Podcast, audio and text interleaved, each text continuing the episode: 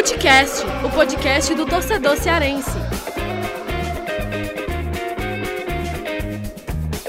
Vem que vem com a gente, rapaziada. Futecast começando mais um episódio. Eu, Lucas Mota, estou hoje acompanhado de Vitor Hugo Pinheiro, Vitinho, e nós dois vamos debater um pouco aqui sobre o que aconteceu no Clássico Rei na Copa do Brasil. Primeiro jogo, 1 a 1 tudo igual. O Wellington Paulista marcou para Fortaleza e o Kleber para o Ceará. Né? O gol do Kleber no primeiro tempo e o Wellington no segundo tempo.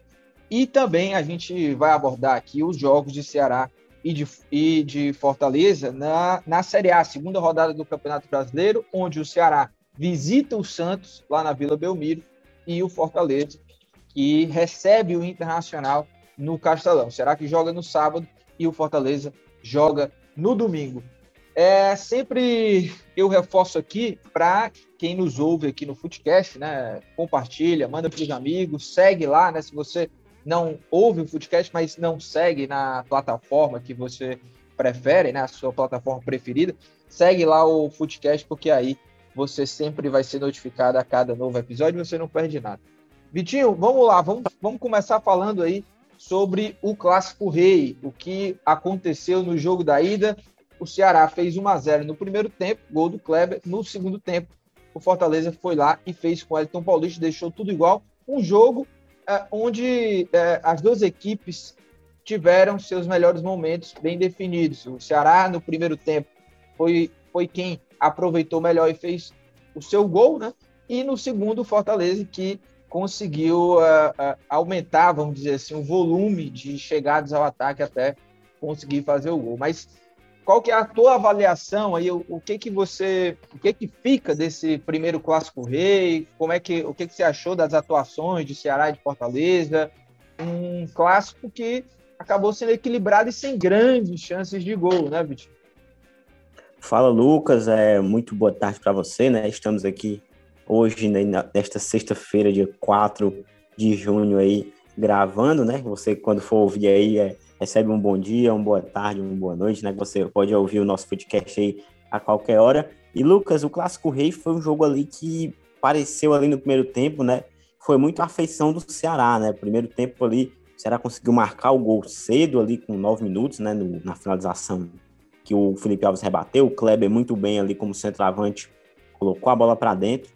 E o Ceará começou a jogar naquela característica ali, bem é, versão ali, Ceará bons tempos da temporada 2020, né? É um time que dava bola para adversário, buscava muito sair em velocidade, tentava se aproveitar de erros do adversário, mas o Ceará não conseguiu ser tão efetivo quando teve com a bola, né, Lucas? É, teve muita dificuldade de puxar contra-ataque. O Klaus até falou após o jogo, né, que faltou o time ser compacto ali no contra-ataque, uma leitura que eu achei muito acertada da parte dele, porque de fato isso faltou muito para o Ceará, né, que teve a bola, roubou, roubava, mas não conseguia ter muita é, velocidade, jogadas de profundidade ali para atacar, uma atuação também apagada do Vina, né? É, o Sobral voltou a ser ponta, então ali o Rick atuou também ali pelos lados, né? Então assim, foi um time um pouco modificado, né? Até por questões de suspensão, de Mendonça, Lima lesionado. Então, assim, ele teve que fazer essas mudanças aí para dar uma dinâmica diferente para o time. E no primeiro tempo até que o Futserá foi bem, assim, por mais que não tenha conseguido ser tão efetivo em contra-ataques, controlou bem o jogo, conseguiu deixar o Fortaleza ali longe da sua área. Fortaleza rodava muita bola sem conseguir muita penetração ali dentro do campo ofensivo. Mas no segundo tempo eu senti ali que o Ceará é, foi deixando o Fortaleza crescer e acho que se confiou muito na vantagem por 1 a 0 para tentar sair com a vitória, né? Então, Fortaleza passou a dominar mais o jogo, é, ter mais, ser mais incisivo no campo ofensivo, né? O Voivoda foi muito bem nas suas intervenções ali no intervalo, promoveu também substituições que deram resultado, né, como a entrada do Iago Pikachu. Então, o time foi sendo mais efetivo ali no campo de ataque e foi já é, ameaçando o Ceará com aquele gol de empate, né? Tanto é que o gol ali saiu por volta dos 25 ali do segundo tempo, né, ali na metade já da etapa final. E por pouco o Fortaleza até não virou a partida, né? Teve uma oportunidade muito boa com o Iago Pikachu, que ele acabou finalizando para fora. O Ceará depois que sofreu o gol também não conseguiu ter muita saída de contra-ataque. Fortaleza de fato ali foi mais dominante na partida. É um clássico, Lucas, que assim, avaliação bem fria, né? foram dois tempos distintos. Os dois times levam coisas boas, mas também levam coisas ruins que precisam, serem, precisam ser melhoradas para o segundo confronto. É, vejo 100% em aberto, né? Se alguém tivesse vencido, certamente por ser um clássico, por ser um jogo mais nervoso, largaria com uma vantagem e tanto, mas não foi o caso, né? O empate aí deixou tudo em aberto, lembrando que não tem mais gol fora na Copa do Brasil, então, caso de novo empate, a decisão seria decidida aí nos pênaltis, né? Então, foi um jogo muito igual, equilibrado. Senti um pouco de falta ali de criação do Ceará. Achei que o Ceará poderia ter aproveitado melhor essa vantagem cedo que teve. E para o Fortaleza, eu acho que ficam também coisas boas ali do segundo tempo, mas do primeiro não tanto. Então, assim, é, para o Fortaleza, ponto positivo fica a questão da, do poder de reação da equipe, né, que conseguiu buscar um empate. E para o Ceará fica aí um pouco de lamentação por, pelo resultado, né, por ter começado ganhando mas de fato no primeiro tempo foi uma atuação bem interessante, mas que existem aspectos a serem melhorados para a segunda partida. É isso, e olha, é, eu achei um, um, um, jogo equilibrado, um resultado, acho que foi um resultado justo até, pelo que as duas equipes demonstraram dentro de campo, cada um na sua estratégia. O Ceará fazendo esse jogo é, mais de contra-ataque, mais fechado, um pouco mais reativo, deixando o Fortaleza com a maior posse de bola. E, é, ou seja, duas estratégias definidas é, para esse jogo. E o, o, desenrolar do jogo, né, é, pelo que foi o jogo, pelo que o Ceará fez e o Fortaleza também, eu acredito que o resultado foi justo. O Ceará, no primeiro tempo, como eu até falei aqui no começo do programa, soube aproveitar a, a chance que teve, Uh, foi um jogo com poucas chances, né? uh, até os dois times até tiveram chances de fazer o segundo, mas também desperdiçaram e não houve um volume muito grande de chances tão claras. O Fortaleza que cresceu de produção no termo de, de volume, né, de chegar na área, de tentar buscar, chegou ao gol uh, com o Elton Paulista no cruzamento lá do, do Crispim. Então, eu acho que pelo que demonstraram as duas equipes, acho que foi um resultado justo. Não, não vi nenhum time merecendo mais do que o outro, pelo menos nesse primeiro jogo, é, um jogo até de muita marcação, né? O Ceará dificultou, é, é, é, colocou um ritmo maior de, de, marcação. Achei um jogo de muita intensidade até. É, as duas equipes se entregando dentro de campo. Destaca o Sobral, que o Vitinho até falou, né? Que voltou a jogar aí, é, fazendo essa função mais aberta, mas ajudando muito na marcação, incansável o Sobral. Gostei da dupla de zaga até do, do Ceará. É, inclusive, o Thiago Minhoca entrou aqui. Já já vou falar com o Thiago Minhoca. É, do lado do Fortaleza também, gostei muito da atuação do Tinga, assim, um cara incansável né, dentro de campo, jogando como zagueiro também. É, o, o próprio. A, a, os outros parceiros de zaga também, o Tite também, eu acho que fez mais uma boa partida. E os caras que entraram dos dois times para mim foram muito bem, né? O, o Ceará, o João Vitor, ele consegue mudar a dinâmica do Ceará, de ser um time mais agressivo, até de é, buscar um contra um, algo que no primeiro tempo, ah, quando o Ceará começou jogando, o Rick, que tinha essa função, o Rick não foi tão bem como tinha sido na partida anterior lá contra o Grêmio, e gostei também, mais uma vez, da entrada do Jorginho, e daqui a pouco a gente também vai entrar nesse debate, né? Jorginho, Vina, que está sendo muito discutido aí pelos torcedores. E do lado do Fortaleza também, essas, essas mudanças, né? os jogadores que entraram, como o Crispim, que eu acho que vem jogando muito bem com, com, com o Voivoda, Robson também, que entrou no jogo, eu acho que Romarinho também, né? Foram jogadores que mudaram também, deixaram o Fortaleza mais agressivo e para o segundo tempo o Fortaleza conseguiu crescer de produção. Tiago Minhoca, você está por aqui, até no começo do programa não anunciei você, estava essa dúvida se você participaria ou não, mas você já chegou por aqui e quero te ouvir também. É, a tua avaliação geral, você gostou, não gostou desse clássico? Eu achei até um, um, um clássico não tão é, aquele clássico aberto, né? Não, não, foi um clássico vistoso, vamos dizer assim. É, e para o segundo jogo, quero saber também se você acha que o equilíbrio que a gente traçou do primeiro jogo, né, a prévia para o primeiro jogo, que não tinha essa coisa de favorito, se ela se mantém também para o segundo jogo, pelo que você viu dessa partida de ida. Fala aí, Mioca. Fala, Lucas Mota, Vitinho e todo mundo está acompanhando. Cheguei aqui um pouquinho atrasado, mas deu tudo certo devido à correria.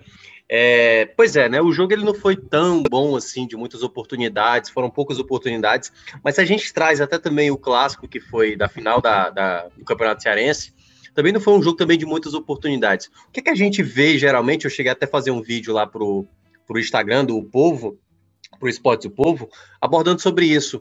As limitações que Ceará e Fortaleza têm, assim, né? Muita gente, é, por vezes o torcedor mais animado, né, do Fortaleza do Ceará, sempre acha que o time vai jogar muito bem, que vai não sei o que e tudo mais, mas há limitações, né? São equipes que têm suas limitações. E dá para ver isso quando a gente vê uma característica de jogo, por vezes, quando uma das equipes tem que defender. Qual foi o cenário lá do clássico da final do, do Campeonato Cearense?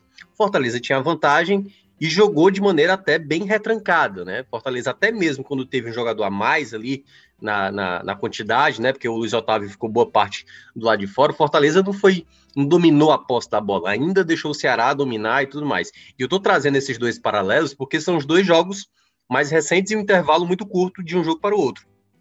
No cenário de, de, de que foi da quarta-feira, da Copa do Brasil, Aí o, o, Ceará faz o gol muito cedo, né, na falha do, do, Felipe Alves, e aí o jogo ele muda o contexto. Era o Ceará também com linhas baixas, até tem uma característica de tentar essa, essa bola mais alta, mas principalmente no segundo tempo, né? Fortaleza que já estava com domínio da posse da bola, aumentou mais o seu domínio no segundo tempo e o Ceará não conseguiu ter possibilidade de contra-ataque, como Fortaleza também teve dificuldades na final de, de criar oportunidades mais claras de contra-ataque. E o Fortaleza, né, eu acho que na ideia de cada um como se sente confortável, Lucas, o Ceará se sente mais confortável não tendo essa posse da bola e jogando na, no contra-ataque rápido, mas não conseguiu fazer. E o Fortaleza, né, que era na ideia inicial que o Marcelo Paes em trazer o Voivoda, era exatamente jogar nesse estilo, que lembra lá aquele período da época do Ceni, sabendo ter a posse da bola, indo para cima do adversário, e dessa vez conseguiu encontrar ali né, uma jogada muito bem executada pelo Crispim para fazer o um empate. Na perspectiva para o segundo jogo, Lucas, eu acho que o cenário ele vai, vai ficar nessa. Fortaleza tendo mais a posse da bola, o Ceará esperando um pouco mais, mas aquele que fizer o primeiro gol no jogo da volta, aí a gente vai ver exatamente essa sistemática. A equipe se fechando e o outro tendo que sair. Na ideia de jogo, hoje, assim, no momento de hoje, certo? No momento de hoje, eu vejo Fortaleza rapidamente conseguiu encontrar uma, um conforto em jogar com a posse da bola. O Ceará, a gente já viu em outros jogos mesmo, antes mesmo desses duelos contra o Fortaleza, uma dificuldade, né? Tem a bola parada muito forte, mas o setor ofensivo do Ceará, ele tá com problemas, né? O Mendonça caiu de rendimento, o Ione Gonzalez é, não consegue ter uma boa sequência. E aí o Rick foi bem contra o Grêmio, já não jogou tão bem o clássico. Você tem o João Vitor, que ainda é um garoto. Você tem ali o Saulo, que por vezes acaba mais entrando como opção. Então ainda há uma grande certeza no Ceará nesse setor ofensivo, que ainda está tentando se estabelecer, principalmente nessa ideia de Vini e Jorginho pelo menos na ideia do Guto, né? Nenhum dos é, os dois juntos dificilmente vão entrar uma partida jogando juntos. E pelo lado Fortaleza não. Fortaleza parece ter assimilado melhor, pelo menos nesse curto prazo, essa ideia de jogo, tanto que o Voivoda vai fazendo alterações no formato tático do time e a equipe ainda consegue manter uma, uma né, um, tipo, se, se mantém consolidada e vai, né, a, a, ali nos passos mostrando uma certa evolução. Acho que o panorama da partida para o segundo jogo, eu acredito que vai ser esse. Aquele que sair primeiro vai depois mudar o seu estilo de jogo e deve se fechar um pouco mais.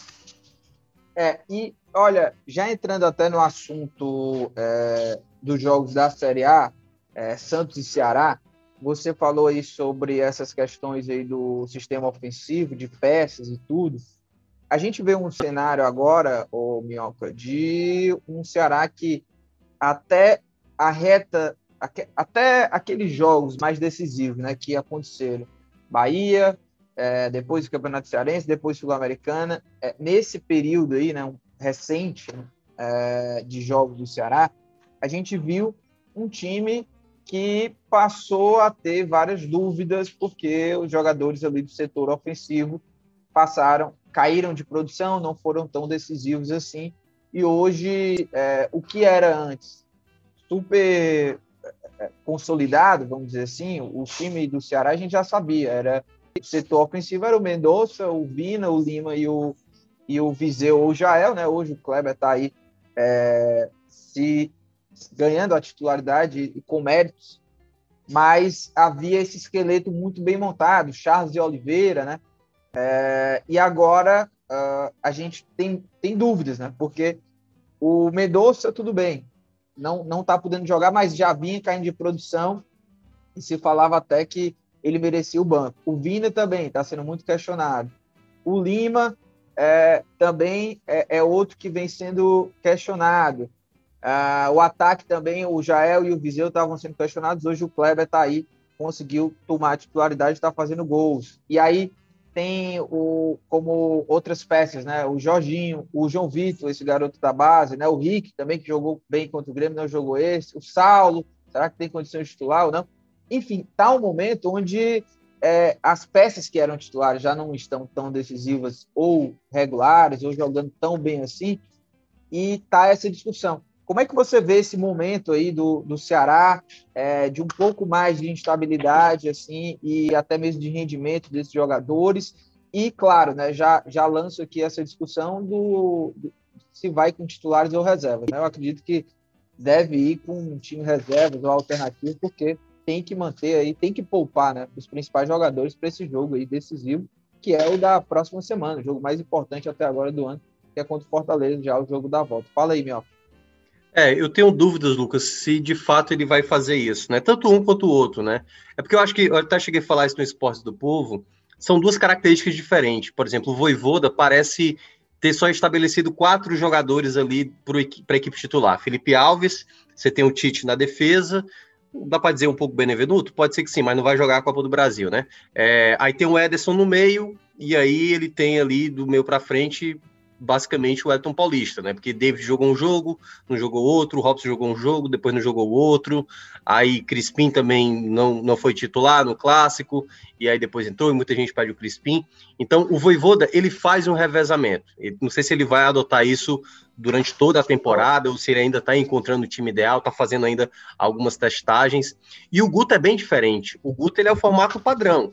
Ele, ele olha o time que ele considera ideal e ele vai mantendo esse time para ganhar encaixe. Esse eu acho que é um ponto em que o Guto, por vezes, fica. Depend... Se os resultados não aparecem, o Guto acaba sendo mais cobrado, né? Porque aí é aquela coisa, tá insistindo demais no jogador que não tá rendendo e tudo mais, quando os resultados não aparecem, a necessidade de mudança, de trazer novos jogadores, fazer novas aquisições, ela bate mais forte de um lado do que do outro. E aí eu acho que nesse ponto, eu acho que o Guto poderia ter aquela coisa, lembra do ano passado? O Guto estava insistindo demais na equipe titular, colocou o time titular contra o Brusque na Arena Castelão, quando o jogo já tinha ganhado lá, não precisava ter colocado o time principal. E dessa vez ele está fazendo até uma, uma, algumas escolhas que eu já vi torcedores do Ceará, do Ceará falar: ah, mas o time era reserva. Mas quando eu vejo o time reserva do Ceará, eu não consigo achar um time tão diferente. Eu acho que tem mais a ver com o rendimento. E eu acho que hoje o Guto tem que buscar, tentar buscar os melhores atletas que estão com o melhor rendimento. Muita gente fala da questão do João Vitor, e o João Vitor é um garoto de muita personalidade, que tem muita qualidade, deu para ver na jogada que ele faz em cima do Tinga, mas na própria jogada que ele dá o chapéu no Tinga, você vê que ele não, não teve a força suficiente de ganhar na velocidade do Tinga, tanto é que ele foi desarmado. Então, assim, o Guto tem que começar a enxergar quais são as peças de melhor encaixe. E aí, eu acho que é o outro ponto onde o Guto eu não sei se o Guto ter, teria essa destreza de sair um pouco desse padrão. Por exemplo, hoje eu vejo Jorginho e Vina numa possibilidade de jogarem juntos. Mas como? E aí você pergunta como é? O Jorginho vai jogar aberto? Será que ele rende? Será que ele faz a recomposição?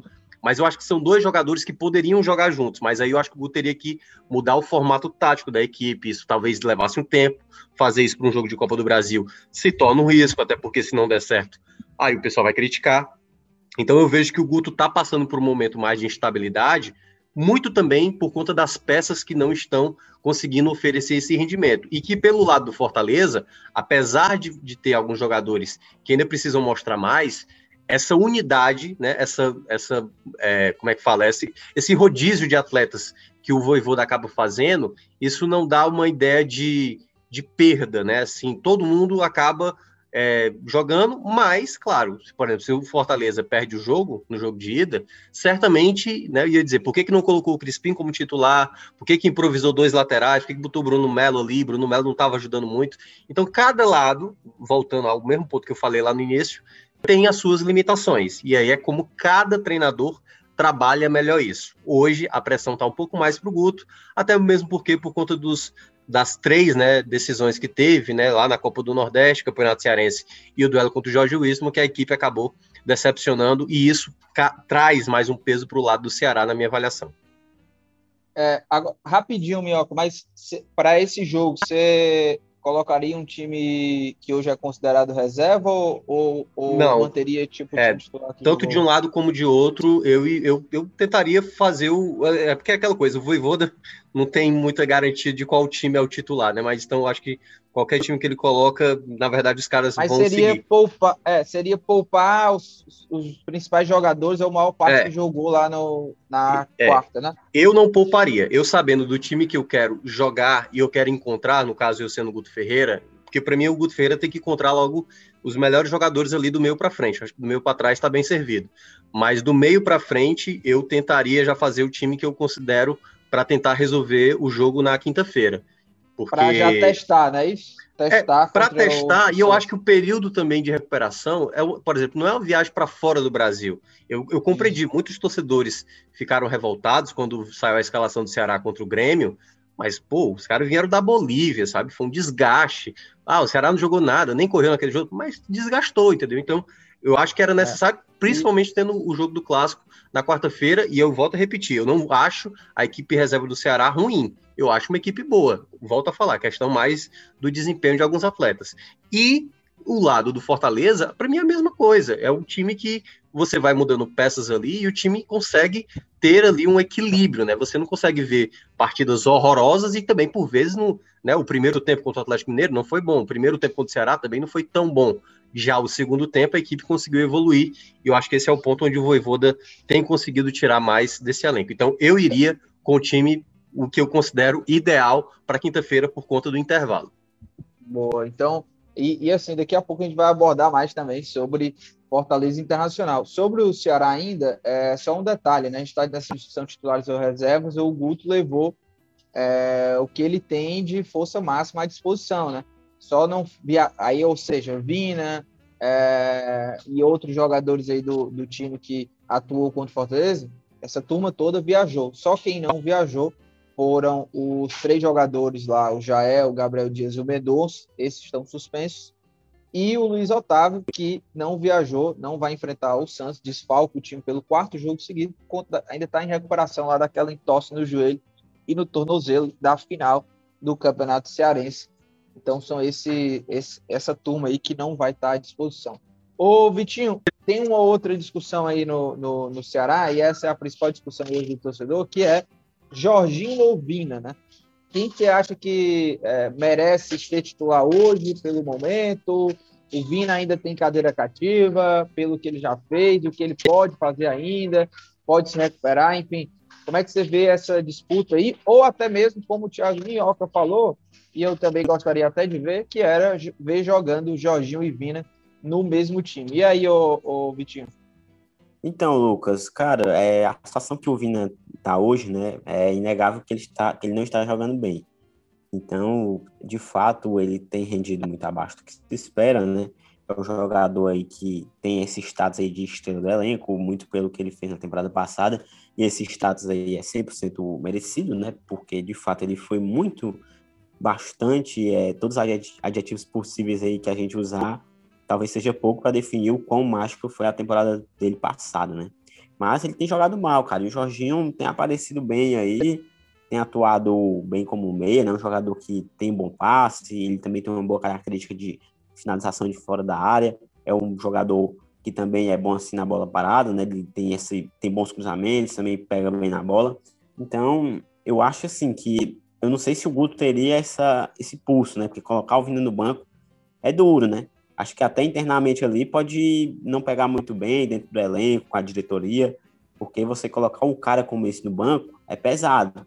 Mas se o Vina não estiver jogando bem, o caminho natural seria de fato o Jorginho ganhar a oportunidade. Né? Tem que priorizar quem está no melhor momento, quem tem jogado mais. E eu também não descarto essa possibilidade de ver os dois atuando juntos. No momento que você tem o Mendonça que não está bem, é, o Lima está machucado, o Rick não é unanimidade ainda, é um jogador muito jovem. Você também tem o Ione, que não tá bem. João Vitor ainda é um garoto. Então, assim, tem essas opções ali para o lado, estão ali um pouco embaixo, né? Tá praticamente todo mundo embaixo. O melhor é o Lima, mas o Lima tá lesionado. Então, nesse momento aí em que você não tem o Lima, poderia muito bem ser o caso aí de tentar jogar com os dois juntos, né? O Vina é um cara que tem mobilidade, ele é um jogador que tem uma explosão, então o Jorginho também tem, então acredito que fazendo ali um esquema tático certinho, né? É, é claro, prezando bem pela recomposição e também pela profundidade do time, que é importante, né? Quando ataca, e também ter essa, essa recuperação defensiva importante quando o Ceará é atacado, os dois poderiam atuar juntos, né? Mas desde que tenha toda uma preparação tática aí para não deixar o time muito exposto, até porque os dois não têm muito essa característica de fazer aquela recomposição mais forte, né? Então, acho que, assim, como o Thiago falou, né? O Ceará está no momento aí de procurar um pouco a identidade do time, tem jogadores que não estão bem, então não faria mal nenhum que o Guto pelo menos tentasse dar sequência aí para Vina e Jorginho juntos, uma vez que os concorrentes não estão bem. Mendonça não está bem, o Ione não está bem. O Mendonça é um cara que já jogou bem nessa temporada. Acredito que uma hora ou outra ele vai conseguir retomar seu melhor futebol. Já com o Ione, eu não tenho essa certeza. O Rick é um cara que é muito novo ainda, muito inexperiente. Eu não, também não tenho tanta confiança nele para uma temporada toda. João Vitor, muito jovem, né? Então, assim, vai ter muito a evoluir. É o momento de tentar, né? Vamos arriscar que a temporada está no início ainda, né? De Série A. Então, quanto mais você muda agora, você tenta, aumenta a chance de ter um time mais forte aí para o decorrer da temporada. É, e, Minhoca, para a gente fechar a questão do Ceará, é, falando de formação, né? A gente falou aí do Jorginho e Vina. Eu acredito que a, única possibilidade hoje, pensando um pouco de como pensa o Guto, né? Seria só o Jorginho na vaga do Lima, né? Eu não vejo, por exemplo, jogando Lima, Vina e o, e o Jorginho. Assim. Eu acho que o, o Guto ele, ele gosta sempre de ter um cara é, velocista nesse trio aí atrás do, do centroavante. Né? Tem que ter um cara que é velocista, o Rick, Saulo Mineiro, o Medonça, né? É, então, acho que para o Jorginho jogar com Vina, o, o Lima teria que ser sacado e não sei hoje se o Guto sacaria o Lima é, desse time. Até mesmo se o Sobral jogar, né? Porque o Sobral também jogou é, essa última partida aí aberta pela direita, né? Também não, não vejo uma possibilidade de jogar Jorginho e Vina com o Sobral na equipe como um, jogando mais aberto. Mas, ô, ô Mioca, qual seria a, a tua formação ideal hoje aí desse Ceará, é, principalmente desse setor ofensivo, né? Por exemplo, na, na zaga hoje não tem muito mistério, assim, né? É Bruno Pacheco, Buiu, né, no lugar do Gabriel Dias, Messias, e aí o companheiro dele, estou dizendo até para esse jogo contra o Santos, né? O companheiro dele vai ser Klaus ou, ou, ou, ou Jordan. E aí, da dupla de volantes para frente, é, qual que seria a tua formação ideal hoje, assim? É, até mesmo porque a gente está falando aqui sobre essa oscilação, né? Esse momento aí mais instável desse time do Ceará. Quais você acha que seriam as melhores peças hoje? É, na ideia de ter um equilíbrio, né, eu faria exatamente uma dupla de volantes com Sobral e um jogador de qualidade de passe melhor, e aí optaria mais pelo Oliveira, embora eu sei que muita gente queria ver Charles com, com o próprio Sobral, né, fazer dois é, volantes que tivessem muita pegada, que pré, corre bem, preenche o campo, mas eu acho que na qualidade de passe eu, eu tentaria com o Oliveira. Aí na frente eu, eu faria dois meias, e aí Aí é aquela coisa, seria com teste, né, cara? Porque uma coisa é a gente falar aqui na teoria sem saber se isso na prática vai funcionar. Então, a minha ideia do que eu poderia tentar para ver se daria certo é tendo dois meias e aí Vina juntamente com o Jorginho e na frente um cara mais velocista, podendo flutuar, indo para o lado esquerdo, para o lado direito, tendo ali principalmente o rodízio, né, de Jorginho, com até mesmo o Vina, né, se movimentando para dificultar até a marcação do adversário. E aí esse velocista hoje, né, se pudesse o Mendonça, seria o Mendonça. Mas como não pode, eu ainda manteria o Rick nessa posição, porque eu acho que o Rick é, fez um jogo muito bom, acabou não fazendo um bom jogo, mas eu ainda insistiria por vezes o Rick teve, não teve muita é, firmeza né, ali na, na função titular por conta de lesão ou até mesmo porque foi preterido outras vezes. Mas eu ainda manteria o Rick para esse jogo. E na frente eu manteria o Kleber, manteria o Kleber, porque eu acho que dos centroavantes, Curiosamente, Lucas, ele dos três, né, ali juntamente com Jael e Viseu, ele é o que tem mais gols, quatro gols. E dos quatro gols, três como titular. Viseu e Jael só tem gol saindo do banco. Então me parece ser um jogador, até na característica do Guto, de pressionar o adversário, ficar atento como no gol que ele faz em cima do Fortaleza, me parece ser o jogador mais apropriado hoje para ser o titular da equipe. É, e lembrando, né, só para fechar esse é, assunto Ceará e Santos, Será que nunca venceu o Santos lá na Vila? Vai tentar aí quebrar esse tabu para continuar é, pontuando, né? Talvez com empate, né? O tabu vai ser mantido, mas um empate já seria muito bom se o Ceará conseguisse voltar lá da Vila com um pontinho.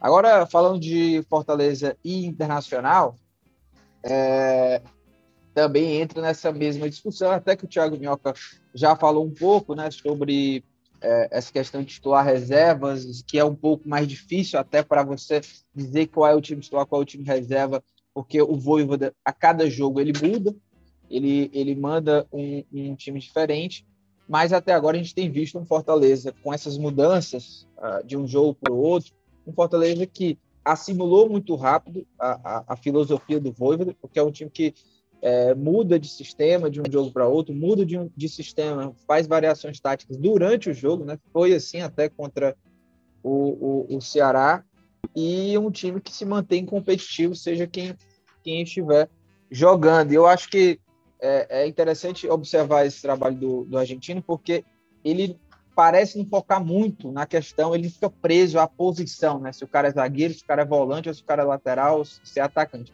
ele vai muito nas características de jogo, e a gente viu isso, por exemplo, no jogo até mesmo do Ceará, né? Bruno Melo e o, e o Tinga, né? Foram o, formaram ali o trio junto com o Tite, é, trio de zaga do, do Fortaleza, Bruno Melo, Tinga e Tite. Depois até mudou, e aí o Jussa passou a, a, a ajudar, né? Fazer esse trio também aí, junto com o Tite e com o time. Então a gente vê aí um, um, uma equipe que vai se moldando com, conforme vai passando o jogo e o que o Voivoda quer ver dentro desse jogo, dentro desse time, né? E aí, Vitinho, é, para esse jogo aí contra o Inter, jogo que o Fortaleza joga no Castelão, último jogo, é, o Fortaleza venceu o Internacional no Castelão, até o gol do Felipe, né? Que eu acredito até que é, é um jogador que deve voltar ao time titular, imagino eu. Mas é, como é que você imagina aí essa é, que o Voivoda, né, é, vai armar esse time para enfrentar o Internacional? Você acredita que é, vai poupar jogadores, né, os principais jogadores ou, ou parte dos jogadores que atuaram contra o Ceará? Então, Lucas, cara, é uma questão aí que eu acho interessante de observar é que o Voivoda tem sido muito adepto aí do rodízio, né, de jogadores, tem optado por dar chances aí para todo mundo, tanto é que ele já usou aí boa parte do elenco do Fortaleza, e acho que ele vai tentar colocar aí o que ele tem de melhor disposição, né? É, assim, claro que te, devem ter jogadores ali que não vão ter condições de jogar 90 minutos, é, e ele talvez opte aí por colocar um time um pouco mais alternativo, mas que não seja um time fraco, né? Então, ele vai buscar certamente colocar o melhor que ele tem até porque ele sabe da importância do campeonato. Ele é um cara que, apesar do pouco tempo de trabalho aí, se eu não me engano, acho que já chegou a um mês, né? Mas assim, não passa tanto disso. Então, o Voivoda que chegou há pouco tempo aí, ele conhece já muito bem o seu elenco, né? Ele sabe quem é que ele está utilizando, onde esses jogadores podem render melhor, muito também dentro da função que ele pensa para cada um, porque ele gosta muito de um estilo próprio de jogar, mas ele também é um cara muito flexível a mudanças, quando vê que o, a formação preferida por ele não está dando resultado. Então, o trabalho dele tem sido muito bom e muito pautado por esse rodízio aí que tem sido efetivo, né? Tem sido eficaz. E falando até um pouco do Inter, né? Que está no momento aí na temporada um pouco conturbado, é, com Miguel Ramírez, né, um técnico espanhol que assumiu o time no início da temporada, então ainda não deu muito resultado, né? Assim, muita pressão lá no Sul por causa do estilo de jogo, pelo Inter não ter conseguido tantos resultados bons como é, no, na estreia do brasileiro, ficou no empate contra o esporte, tendo começado a ganhar o jogo por 2 a 0 né, levou o segundo gol de empate na reta final da partida. Então, vejo que, projetando um pouco até desse confronto, é, um, é uma partida bem palpável assim do Fortaleza conseguir vencer, porque não pega um adversário que é forte, é pesado, mas não está no seu melhor momento, né?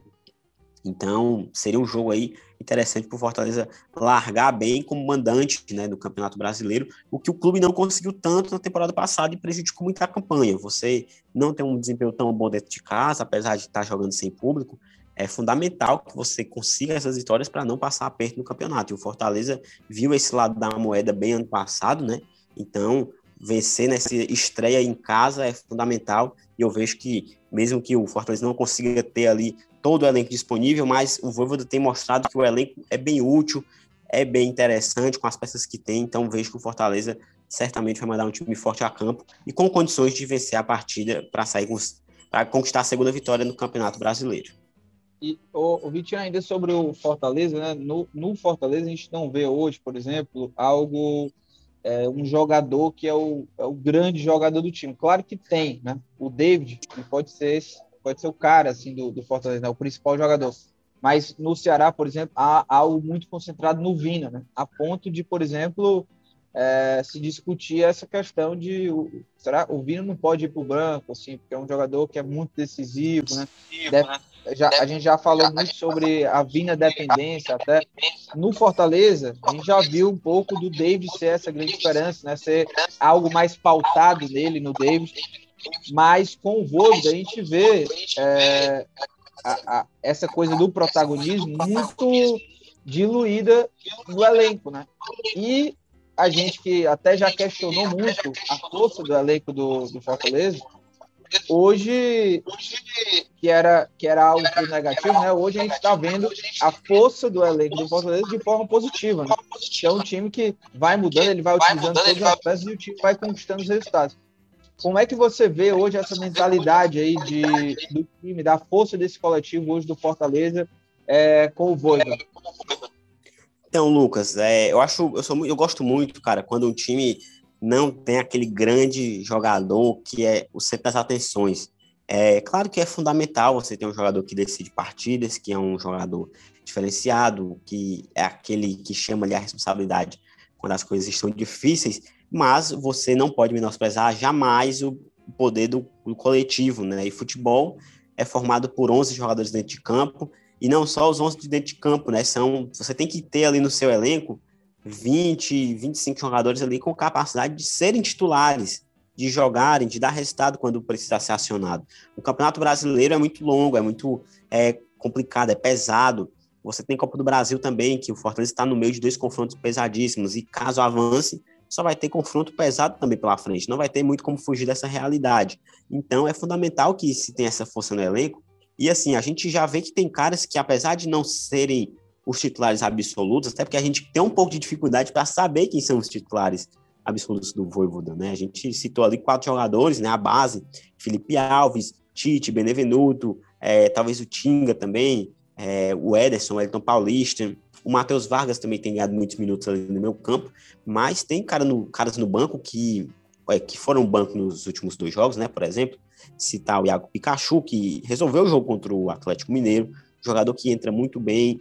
Ele já tinha entrado bem em outros momentos na temporada, né? Contra o, o Ceará, no, no Cearense, em outros jogos também do Cearense, em que pese a dificuldade de partida, né? Que no campeonato estadual é bem menor que uma Série A e Copa do Brasil, mas tem o Lucas Crispim também, que não é um jogador que é 100% titular, mas ele tem atuado muito bem, tem dado resultado. Então eu vejo com muito bons olhos essa qualidade aí do elenco do Fortaleza, que tem jogadores que estão atuando bem. O Voivoda também tem conseguido recuperar alguns caras, né, como o Romarinho. O Oswaldo ainda não muito, mas o Romarinho já consegue ser um jogador mais útil, consegue dar um panorama diferente quando entra em campo. Eu tenho gostado muito dessa nova fase do Fortaleza, né, um time em que é, as o, o, estrelismo não salta, né? Porque não tem uma única, um único jogador ali por qual o time é dependente, mas são muitos jogadores importantes. A base é muito forte, então eu acho que esse aí é o caminho mesmo para o Fortaleza conseguir ter uma temporada sólida e alcançar seus objetivos. E, e Minhoca, o que, que, você acha que é, tem é, sido é, o que, que você acha que tem sido, vamos dizer assim, o, o principal mérito do Voivoda, onde que você acha que ele conseguiu aí é, é, evoluir esse time? Porque a gente duvidava desse Fortaleza, né? A gente duvidava se o Fortaleza tinha formado um elenco é, competitivo, se era um elenco forte. Claro que a gente está no começo aí da temporada, começo do trabalho do Voivoda. É, mas não dá para descartar também que houve aí uma mudança, assim, né? Quando a gente olha para esse time, a gente vê um time competitivo e um time com várias opções, né? Pra, porque o Volvo tem mostrado isso, ele, ele tem utilizado várias peças, mudado e o time se mantém competitivo. Onde é que você acha que é essa chave aí do Volvo, né, para ter feito esse time render? Lucas, olha, eu vejo como principal ponto, é, eu acho que esse tipo de, de formato de trabalho é, para clubes que, né, assim, não tem o poder financeiro do que outras equipes do Brasil, uma chance maior de dar sucesso. Eu vou pegar o caso do Atlético Goianiense do ano, do ano passado. Quando você olhava o elenco do Atlético Goianiense, você não olhava nenhum jogador ali que eu quero para o meu time. Por exemplo, tinha um Chico lá, que estava no Ceará. Tinha o Matheus Vargas também, que né, era do Fortaleza, estava emprestado e retornou agora para essa temporada. Mas qual era o jogador que estava ali no Atlético Goianiense que você olhava e tipo, caramba, esse cara é fundamental, eu quero esse cara para a próxima temporada? Acho que não tinha nenhum, assim, talvez o Jean, o goleiro, né, que foi até muito bem, mas tinha toda aquela questão extra-campo que isso basicamente afasta o jogador de vir.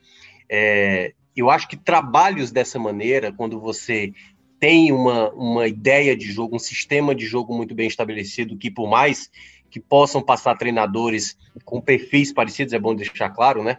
É, isso não vai ser abalado. E eu acho que o trabalho que o Fortaleza está tentando é, colocar mais uma vez é isso. É não ficar dependendo de individualidades, não ficar dependendo. Que, claro, dá para fazer. O próprio Ceará, no ano passado, mostrou que você tendo um jogador extremamente decisivo, como foi o Vina, com a quantidade de assistências de gol que fez, você consegue também fazer uma boa competição. Mas garantir que algum jogador seu vá ser esse cara até o fim da temporada é difícil imaginar. Você pode ter ali dois, três jogadores. O próprio time de 2018 do Ceará, que se manteve, era ali muito o time titular. Se entrasse qualquer outro reserva, o time já ficava meio é, é, com dificuldades. E, e para mim, pegando até o próprio Fortaleza como exemplo, para comparar com esse, né, que está iniciando com o Voivoda, eu via limitações no time de 2019 eu via limitações no time de 2020. E o time de 2020 chegou a bater a sétima colocação. O time de 2019 mais brigou em boa parte do campeonato na parte de baixo e na reta final que conseguiu aquela sequência. E para mim a mesma, a mesma coisa vai agora. O que o Fortaleza agora tem para 2021 é um elenco mais variado, um elenco de peças a mais. Você pode fazer ali vários é, é, jogadores fazendo função de meia, de volante, jogar aberto, né, nesse 3-5-2. Você pode colocar um jogador mais rápido, como Romarinho e Oswaldo. Você pode colocar o Crispim, Luiz Henrique. Você pode colocar lateral, como o Guedes. Você pode colocar o Pikachu. Então, você aproveita todas as valências que os jogadores têm, né, as características, para eles realizarem várias funções. Tanto é que na, na, na Copa do Brasil ele colocou dois laterais de origem fazendo a função de zagueiro, o que também não é novidade. O Bruno Melo já jogou assim com o Ceni. E eu acho que esse tipo de trabalho ele dá uma unidade que faz a equipe, eu acho que no médio e longo prazo, uma possibilidade, não estou dizendo aqui que é uma garantia, mas uma possibilidade de fazer um bom trabalho. Volto a repetir, vejo que o elenco do Fortaleza, para o campeonato que ele disputa, é um, é um, um elenco bom. É um elenco bom. Não acho que é excepcional, não acho que é tão melhor assim como o, do, o dos outros anos, mas tem peças que eu vejo que com novas aquisições o Fortaleza pode fazer uma temporada muito boa e eu acho que o trabalho tem tudo para fluir bem, né? Exatamente se essa ideia do Voivoda encontrar as peças chaves para conseguir é, fazer as, as, a campanha, né, da temporada tanto na Série A e aí a depender também da Copa do Brasil.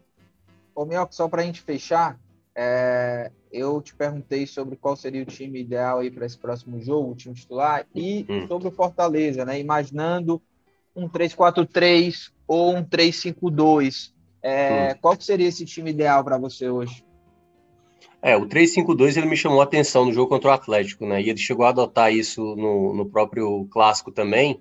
É, porque ele, por vezes, o, o, o, meia, né, o Vargas, a, aproxima da área, enfim, tem jogadores chegando, o próprio Pikachu e, e na esquerda geralmente o Luiz Henrique, pode ser o Crispim, mas hoje se eu fosse fazer o Fortaleza, e aí na mesma coisa do Ceará, na base do queria ver para ver se dá certo, queria fazer essa linha de três com três zagueiros, e olha que eu tô gostando muito do Tinga, o Tinga para mim evoluiu demais desde que ele adotou ali três jogadores atrás, o Tinga para mim melhorou bem significativamente defensivamente. Mas eu queria ver o Quinteiro. Se o Quinteiro tiver condições de jogar, faria Quinteiro, Benevenuto e Tite. Aí eu faria nessa linha de cinco, Crispim do lado esquerdo, colocaria o Ederson juntamente com o Felipe, tiraria o Matheus Vargas e pensaria em colocar um jogador como o Luiz Henrique mais por dentro para ver fazer uma tentativa, mas não acho que o Matheus Vargas né, está jogando mal, mas era mais para uma tentativa. E na direita eu voltaria com o Guedes. Acho que o, o Pikachu ele é um bom jogador, mas eu guardaria ele para um segundo tempo. Acho que ele é ainda no ritmo ideal. Acho que ele entra melhor para um segundo tempo. E na frente faria o Elton Paulista com o Robson. Deixaria por enquanto o David como reserva. Eu sei que muita gente é, queria até mais ver o David como titular e tudo mais, mas hoje, pela ausência de não ter o reserva do Elton Paulista, eu colocaria o David. Ou então, se o Elton Paulista está na sequência de jogos, poderia fazer um ataque Robson e David, porque tá, tá difícil, né? Encontrar o outro centroavante para substituir o Elton Paulista. E, e quem seria o, o, cara da esquerda? Era Crispim? Quem que você colocou que eu acabei perdendo? É, eu botei o Crispim na esquerda, na direita eu botei o Guedes e os três caras do meio eu botei Luiz Henrique, Felipe e Ederson. Boa. E só para lembrar, né? Você falou do Quinteiro, Quinteiro, que segundo informações até do Miguel Júnior, né? Miguel Brilhante Júnior, repórter é, setorista do Fortaleza pela Rádio Pouco CBN, o Quinteiro deve ficar à disposição para essa partida contra o Internacional. Quinteiro que já faz um tempo que não joga, o último jogo dele foi contra o Crato naquela goleada, ou seja, quase um mês. A estreia e do Voivoda, né? Isso, isso. E ele não estava lesionado. Na verdade, ele estava fazendo trabalhos físicos durante esse período que ele ficou de fora para fortalecer a parte física, justamente para evitar novas lesões aí, o Quinteiro que já sofreu muito com isso aí no Fortaleza, questão de contusão. Então o Quinteiro deve estar de volta, não sei se titular ou reserva, vamos ver como é que vai ficar. E também tem o retorno do Marcelo Benevenuto, que não jogou a partir da Copa do Brasil, porque não pode, assim como o Messias lá no Ceará, o Benevenuto já disputou a Copa do Brasil vestindo a camisa do Botafogo. É isso, vamos embora para as dicas aleatórias.